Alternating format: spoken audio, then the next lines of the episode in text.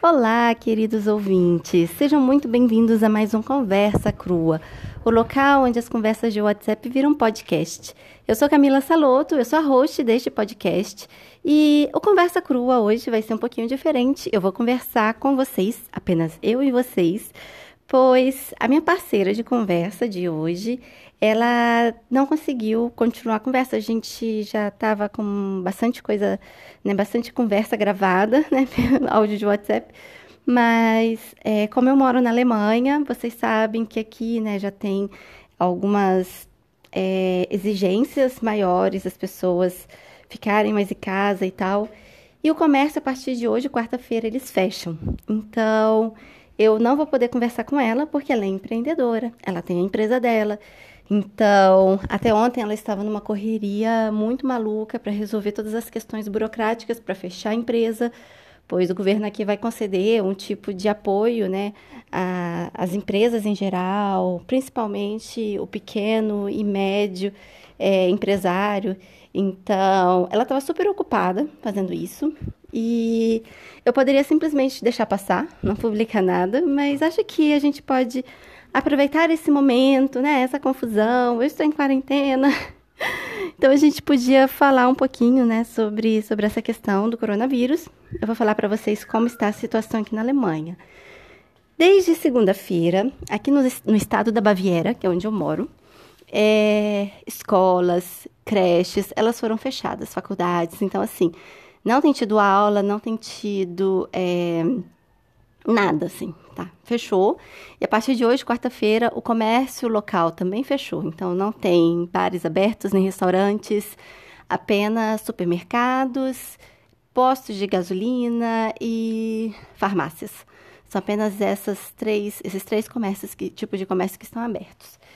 E, e aí, assim, é, hoje eu ouvi um, uma live com o diretor de um, do, do Robert Koch Institute, que é como se fosse, sabe, o Instituto Fiocruz, algo assim. E ele falou que, por exemplo, na Alemanha, eles têm, no momento, 160 mil testes disponíveis para ser feitos. Não tem teste para fazer em todo mundo, em qualquer pessoa que apresenta falta de álcool, qualquer coisa assim, não tem teste para todo mundo. Então, por isso, eles são bem criteriosos. Eu, por exemplo, comecei a semana me sentindo mal, já desde domingo, e com falta de ar e tal. É, e até liguei na segunda-feira para saber sobre a possibilidade de fazer teste, já que meu marido trabalha no local, lá tem pessoas mais velhas, diabéticos e tal. Mas eu só poderia fazer o teste se eu tivesse ido a um local de risco, como por exemplo a Itália a China, ou se eu tivesse tido mais de 15 minutos com uma pessoa que comprovadamente estava infectada com o vírus corona. Então, mesmo se a pessoa estiver muito doente, muito mal, eles não fazem o teste. É, então, eles deixam o teste realmente só para casos bem específicos.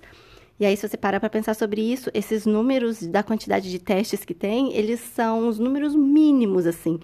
Porque eles não podem testar todo mundo, né? E tem pessoas que, sabe, pegam e não apresentam nenhuma, nenhuma, é, nenhum sintoma da doença. Tem pessoas que pegam, ficam doentes, mas como não tiveram contato direto ali, então não tem como você, você fazer o teste, enfim. É, o que mais que eu queria contar para vocês? Aqui na Alemanha, eles estão falando muito né, sobre a importância de ficar em casa, de ficar em quarentena, porque é, não é questão só do coronavírus, mas também, indiretamente, o coronavírus ele não vai.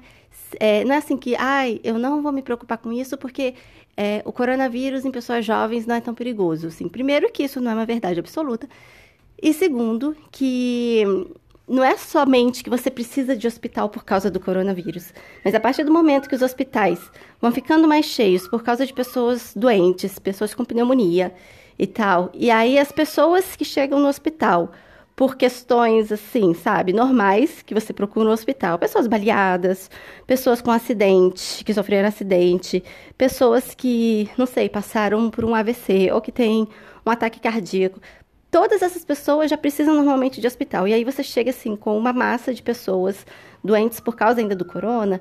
Então, realmente, uh, os hospitais vão chegar no estado de, de, de caos, de calamidade. E a partir do momento que eles decretam quarentena ou pedem para as pessoas ficarem em quarentena, não é para causar pânico, não é para causar medo, é simplesmente para tentar conter o avanço do vírus, para que não fique todo mundo doente ao mesmo tempo, sabe? Porque algo que infectologistas e virologistas eles falam é que em algum momento todo mundo vai pegar o coronavírus. O que eles estão tentando é que ele que essa infecção ocorra, que esse contágio ocorra de uma maneira mais gradual, um pouco mais lenta, para dar tempo, tempo dos hospitais cuidarem das pessoas, para não termos hospitais ainda mais no Brasil, né, mais superlotados, principalmente na rede pública. Porque as pessoas falam muito, ah, a rede pública não tem capacidade, mas nem mesmo a rede privada do Brasil ou do mundo, de nenhum lugar do mundo, tem capacidade para para dar leito e, e tratar todo mundo que precisar de ajuda.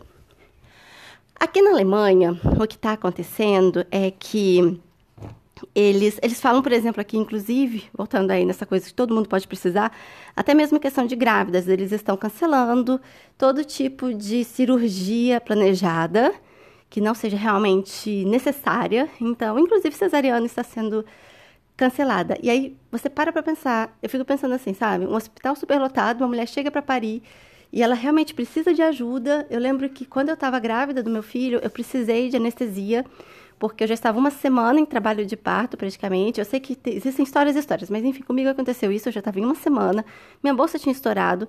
É, a posição do bebê estava muito ruim, porque ele estava muito fundo, ele estava de cabecinha para baixo direitinho, mas ele estava muito fundo, atrapalhando a dilatação, porque ele já estava numa posição que, que os bebês estão já quando eles estão praticamente saindo, sabe? Ele, ele já estava para sair, só que ele estava tão fundo que o, essa abertura que dilata, ela estava na, em direção às minhas costas e eu sofrendo de dor. Então eu precisei tomar um medicamento para relaxar os músculos e foi uma anestesia. E eu cheguei no hospital às 18h30. Pediram anestesia às 9 da noite. Eu só fui receber anestesia duas da manhã. E isso porque chegou um velhinho com um ataque cardíaco, eles tiveram que fazer uma operação de emergência no velhinho e eu fiquei lá esperando. Então, agora, o meu caso ainda não era tão grave. Imagina uma mulher chegar grávida, num caso grave, e, e ter que ficar esperando porque a fila para fazer cirurgia é enorme, o, a, a, o anestesista está ali, sabe, extremamente ocupado. Então, assim, isso é um caso. Sem contar todos os outros casos de pessoas que podem precisar dos hospitais hospitais superlotados.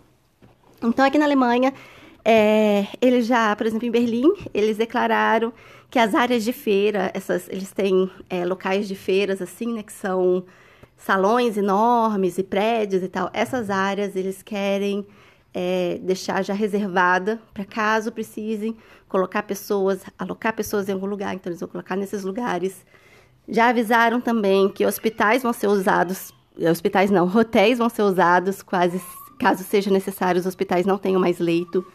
Todos os médicos, as clínicas que têm aparelhos respiratórios, eles são obrigados a deixar esses aparelhos disponíveis para, para o uso hospitalar. Então, essas são algumas medidas que, que eles têm tomado aqui é, a Alemanha ainda tem poucos casos, ainda não se pode falar, sabe, de um superlotamento de hospitais.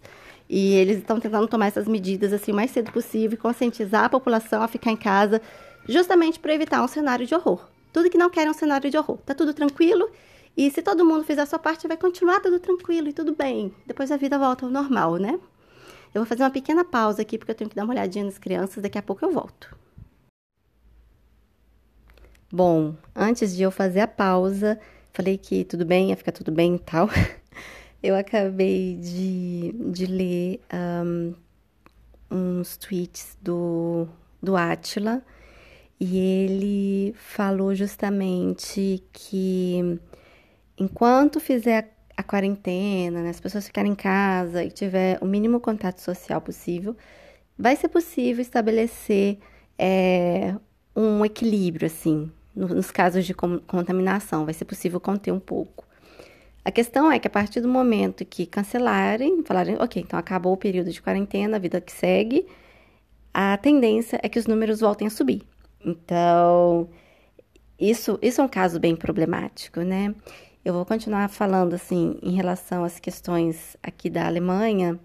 É, no momento aqui, Eu estou olhando aqui no, no site que faz sempre um update dos números de acordo com as informações do Robert Koch Institute, que eu falei já, né, que é como o Instituto Fiocruz. E aqui fala que na Alemanha, atualmente, eles têm mais de 10.100 casos, que eles têm casos um, testados, né, positivos, testados e positivos de corona. Isso é muito importante saber, né, que, como eu já disse, esses números são só pessoas que foram testadas, mas existem as pessoas que não são testadas, porque não tem teste para todo mundo, né? Então, até agora foram 10.100 casos que deram positivo, e desses casos, 27 alemães morreram por causa do, de complicações né, do, do coronavírus. E aqui no meu estado, que é um dos estados com um dos estados com maiores números, né? O, aqui nós temos. Ai meu Deus, eu perdi aqui. Aqui nós temos 1.352 pessoas que foram infectadas pelo vírus, cinco pessoas morreram. O estado com maior número de casos é, é o Nordrhein-Westfalen, que em português eu acho que é Renânia do Norte, enfim. E lá, até agora, comprovadamente, eles têm 3.838 casos e desses, 13 pessoas morreram. E uh, os estados, assim, da Alemanha Oriental, que são estados que recebem menos turistas, são estados, assim, né, que a vida vai um pouco mais devagar, eles são estados com números menores de casos. Na Turíngia tem 114, um, na Saxônia tem 116, não, 247, Saxônia-Anhalt, eu não sei o que é um Anhalt em português, desculpa, em alemão é Sachsen-Anhalt, é, são 116 casos, uh, onde mais? Saarland, que, que é, uma, é, é um estado bem pequenininho, que fica na fronteira, agora eu não sei se é com a França ou com a Bélgica, não me lembro exatamente, mas enfim, lá teve 152, mas é pro outro lado, sabe? É pro lado mais ocidental, assim. Lá tiveram 152 casos, então, assim, é, Nordrhein-Westfalen, né, Renânia do Norte, e a Baviera são realmente os locais onde há um número de casos muito maior.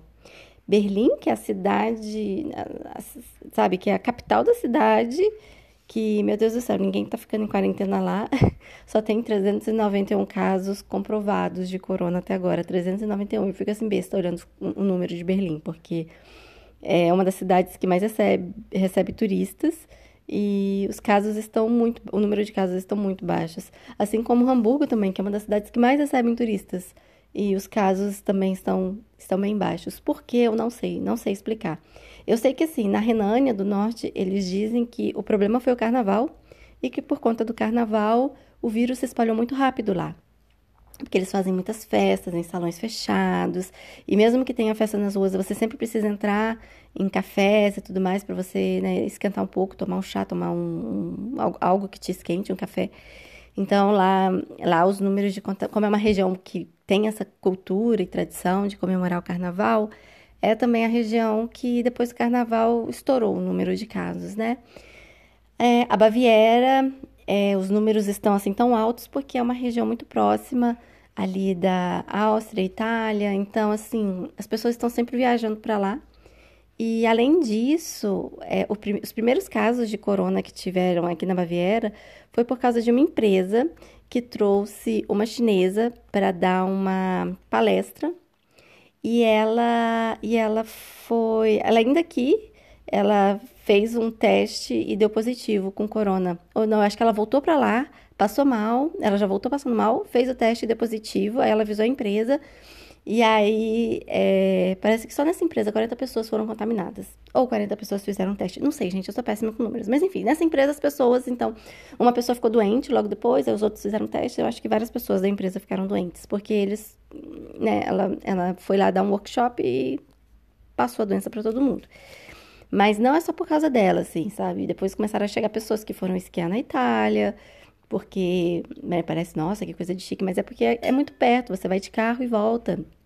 Às vezes dá pra ir no mesmo dia, se você não tem criança, você sai super cedo, vai, esquia, volta para casa, ou faça o fim de semana, enfim, é muito perto. Então, assim, tem, tem muitos casos é, de pessoas que vieram da Itália e aí acho que essa proximidade com a Itália foi que fez com que aqui se espalhasse tão rápido também. E esses casos são mesmo assim, os casos mínimos, né?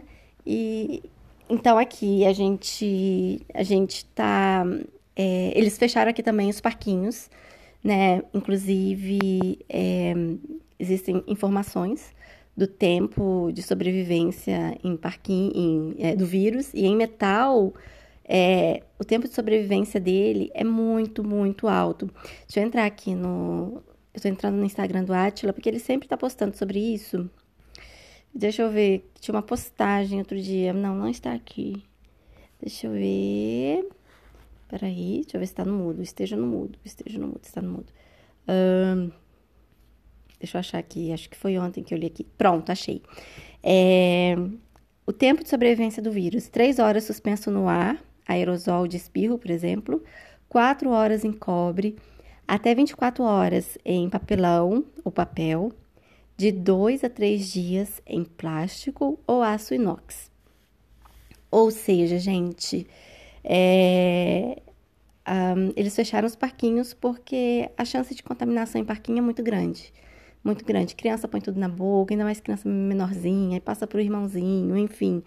Então, resolveram fechar justamente por isso, né? Porque lá tem, tem o quê? Tem aço no escorregador, criança põe a boca naquele negócio, é, cospe naquele negócio, criança, criança não, né? criança não tem assim ainda aquele senso de higiene, né, gente? Então, por isso, os parquinhos, eles, é, eles foram fechados, mas tem parquinhos que nem tem como fechar realmente, né? Então, o que eles fizeram é botar aquele cordão, aquele, cordão não, aquela faixa vermelha e branca de isolamento, e não é todo mundo que respeita, né? Infelizmente, não é todo mundo que respeita. Então, a gente precisa realmente que as pessoas tenham consciência da importância de, de, de sossegar o faixo em casa, gente, né? E eu sei que tem pessoas, assim, para mim eu não vejo isso como nada muito difícil. Eu, eu gosto muito de ficar em casa. Eu saio de casa por causa das crianças. Mas tem pessoas que têm uma dificuldade muito grande de ficar em casa. E realmente é complicado e tudo mais. Mas é, existem coisas que dá para fazer em casa, né? Jogar um jogo legal, assistir televisão, pega um jogo de tabuleiro, conversa, mantém contato com a família, enfim. É, é necessário mesmo. E o que eu li agora lá no Twitter, que se não me engano foi do Atila, foi isso que eu já falei, né? Que é, precisa achar agora uma solução, sabe? Como é, como é que vai continuar as coisas? Porque a partir do momento que é, pararem com, com, com essa quarentena, a tendência é que os casos voltem a aumentar. Então, assim, até fazerem, conseguir achar uma vacina, um remédio que realmente ajude, mas vacina, sim, em um ano seria muito bom se conseguissem, sabe? Uma vacina em um ano. Então, assim, até conseguirem chegar a algo que realmente ajude, é, provavelmente de tempos em tempos a gente vai ter que ser colocado em quarentena ou vão ter que achar uma solução muito mais ágil para resolver esse problema, porque não tem condições, não tem é, capacidade hospitalar, enfim. É uma situação muito drástica e eu acho que é uma excelente, é um excelente momento para, sabe, para se pensar talvez e uma nova maneira de, de, de se viver em sociedade, de é, todas essas questões que já são discutidas, sabe, de problemas trabalhistas, de sabe, o mercado do jeito que tá não vai à frente, sabe? O planeta não suporta. Inclusive, saiu na Deutsche Welle uma matéria muito interessante falando de como que essa quarentena está sendo super positiva para o meio ambiente. E, e, é por aí mesmo, né? É, é super positivo para o meio ambiente, afinal, é as pessoas têm que ficar em casa, as pessoas podem trabalhar em casa. Isso mostra também que é muito possível fazer home office, apesar que muitas empresas não querem permitir que os funcionários façam home office. É muito possível. Então, talvez para o futuro se pense um pouco mais nesse sentido, né? De você não é obrigado a ir sempre ao trabalho. Talvez é, ir para determinadas reuniões, as pessoas voltam para casa e possam trabalhar de casa, né? Você não precisa realmente é, ficar batendo cartão em empresa ou não sei, todas essas questões de empresa, família, mulher no mercado de trabalho, a dificuldade que é porque você tem filhos também, tem que conciliar. Tudo isso é, são questões que, que podem ser pensadas agora, pensar uma nova maneira de sociedade, porque a gente vai num ritmo muito destrutivo, tanto para a gente quanto para o nosso planeta. E, e esse vírus, ele, ele veio justamente frear a gente, sabe? É, de, de colo tá colocando tudo à prova, tá colocando os governos à prova, tá colocando as empresas à prova. É, ele já causou a maior confusão no mercado financeiro. Então, então talvez seja um momento de se repensar muitas coisas, né? E é isso, gente. Aqui são os meus causos filosóficos. É, eu quero aproveitar e falar para vocês que, se vocês quiserem contribuir de alguma forma com as opiniões de vocês, com as sugestões e coisas assim, sugestões de pauta, vocês podem mandar um e-mail para conversacrua@gmail.com. Vocês me encontram no Twitter, arroba cami. Você me encontra no Instagram, arroba cami. Eu tenho o meu blog, que por enquanto ainda está milanalemanha.wordpress.com, mas eu devo mudar o domínio dele nos próximos meses, sei lá quando, mas eu pretendo fazer, quem sabe durante a quarentena, não sei. É, então vocês podem me mandar e-mail para lá. E mandar e-mail não, é entrar lá, lá vocês vão ouvir também, podem ouvir outros episódios, eu não sei de onde você está ouvindo, talvez você esteja ouvindo de lá, mas se você é, em algum momento não tiver agregador de celular, de, de podcast com você no celular, ou sei lá, é, eu estou postando, estou com os posts atrasados, mas sempre que dá eu estou postando os episódios lá. É, tem outras coisas também, muita coisa sobre a vida na Alemanha, porque é um, um, um blog já bem antigo, desde 2000 e... acho que ele está ali desde 2010, no WordPress. É, e além disso. Além disso, é isso. além disso, o que, gente? Estou ficando maluca. Então, se vocês quiserem conversar comigo, fiquem à vontade. E a gente vai. Vocês podem me acompanhar se vocês quiserem atualização sobre essas questões do coronavírus, de como, estão a situa... como está a situação aqui na Alemanha, na Europa. É, vocês podem me acompanhar por lá, tanto no Twitter como no, no Instagram. Ah, no Facebook. No Facebook também tem o Causas da Cami na Alemanha. Mas eu tenho postado muito pouco no Facebook, muito pouco, assim. É, eu tenho realmente me dedicado mais ao Twitter e ao Instagram, lá vocês conseguem conversar melhor comigo e me acompanhar melhor, porque lá eu, tenho, eu sempre tenho postado atualizações e tenho falado sobre isso, né, e tal. É, não só sobre isso, como sobre tudo, né. Também no Instagram eu, eu mostro muito também da minha questão como escritora, de como é meu dia a dia como escritora. Eu tenho trabalhado na ilustração dos meus livros, eu tenho trabalhado com as crianças, né? Então, assim, é, eu mostro muito vida real, sabe? De, de, de uma mãe que está correndo atrás de muitos sonhos e cuidando ainda de dois serzinhos de luz que tocam terror. Então, quem quiser me acompanhar lá, fique à vontade. E eu ainda não tenho nenhum tipo de iniciativa para receber patrocínio ou apoio, nem nada disso. Talvez um dia eu venha fazer, mas por enquanto é meu hobby. Eu gosto muito de gravar esse podcast. Eu estava precisando gravar um podcast já há muitos anos. E, e agora esse ano eu estou colocando isso em prática. E, e eu espero que esse monólogo aqui não tenha sido muito cansativo, tá bom? Espero também que na próxima semana a minha convidada, convidada, nossa, deu uma, uma coisa, um embargo na voz aí, que a minha convidada que é a Renata Cardoso, que tem um Instituto de Estética em Munique. Espero que a gente tenha conseguido terminar a conversa. Se a gente não tiver terminado, eu volto aqui para bater um papo assim com vocês, até ou convido uma outra pessoa para conversar comigo, até as coisas, é, até as coisas se acalmarem. Vocês estão vendo? O coronavírus ele influenciou até até o meu podcast, né? Porque é um efeito em cadeia, um efeito dominó. Quando começa a cair, desmoronar as coisas, vai desmoronando, desmoronando. Ah, eu indico para vocês também um livro, gente. Antes de terminar, eu indico para vocês um livro que é Ensaio sobre a Cegueira, do José Saramago, porque a história é um vírus que surge, uma pessoa fica cega e ele começa a se espalhar muito rápido. E o José Saramago, ele mostra quando o sistema falha, quando a quarentena não é suficiente, quando o vírus é muito mais poderoso. E, e ele vai realmente em todos os setores da sociedade. E acho que uma coisa que, pelo menos, eu li já dois livros dele. Ensaio, na verdade, ensaio sobre a cegueira. Eu assisti o filme e comecei a ler o livro, mas não terminei, porque eu estava lendo em PDF e eu quero ler o livro, o livro mesmo. Então, eu quero comprar o livro mesmo, físico. Então, ensaio sobre a cegueira. E tanto no Intermitências. Da... Intermitências ou intermitências? Agora eu não me lembro mais. É... Deixa eu ver aqui, peraí, gente, que eu não quero falar besteira. O bom de gravar podcast no celular é porque é muito fácil procurar as coisas no celular. Intermitências da no morte. Gente, intermitência. Intermitências da morte. Isso. Ai, gente, que loucura, né? Eu, às vezes, meu português, ele dá uma, falha, uma falhada. E eu, como escritora, eu fico com muita vergonha. Quando eu vou escrever, eu tenho que sempre dar uma olhadinha direitinho no que, que eu estou escrevendo para não escrever nada errado. Enfim, então, o livro Intermitências da Morte, ele é maravilhoso. E nos dois livros, Ensaios sobre a Cegueira e Intermitências da Morte, ele mostra, sabe, até mesmo a formação de máfias quando você tem uma catástrofe. Intermitências da Morte, a morte decide que ela faz greve, ela para de funcionar, então, assim, as pessoas estão ali, sabe, perdeu o pescoço, cortou o pescoço, a cabeça está fora do corpo e a pessoa continua viva e, e mostra, assim, um caos total. Ensaio sobre a cegueira também é a questão do vírus, então o caos total.